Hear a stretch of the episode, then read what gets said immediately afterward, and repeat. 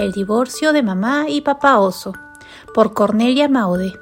Dina tenía tres personas favoritas, su mamá, su papá y su hermana mayor Ruth.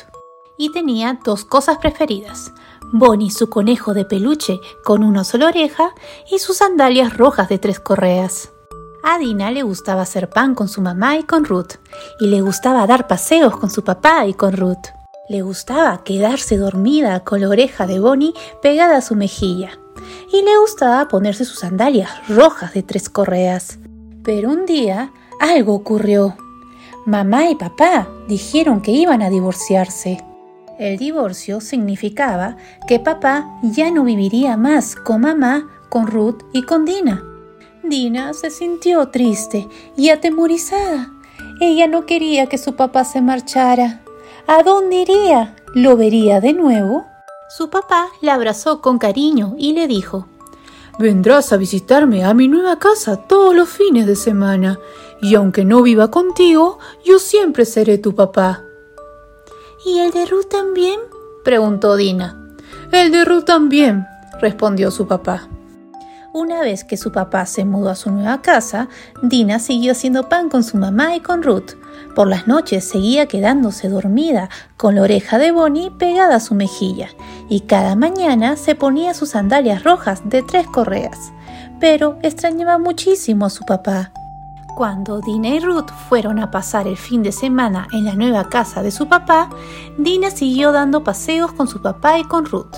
Seguía durmiendo con la oreja de Bonnie pegada a su mejilla y volvía a ponerse sus sandalias rojas de tres correas todas las mañanas pero extrañaba muchísimo a su mamá. Dina deseaba poder tener a su mamá, a su papá, a Ruth y a sus objetos favoritos en el mismo lugar. A veces Dina lloraba. Entonces su mamá o su papá la abrazaban. Siempre seré tu papá, le dijo su papá. Siempre seré tu mamá, le dijo su mamá. Dina y Ruth se quedaban con su mamá entre semana. Los sábados su papá venía a buscarlas.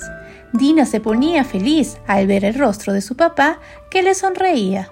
Y los domingos se ponía feliz al sentir que los brazos de su mamá la rodeaban otra vez.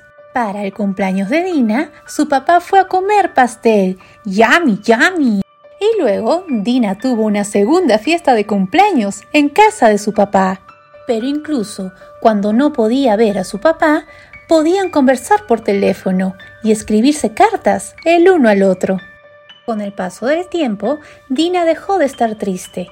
A pesar de divorcio, Ruth siempre sería su hermana y su papá siempre sería su papá y su mamá sería siempre su mamá.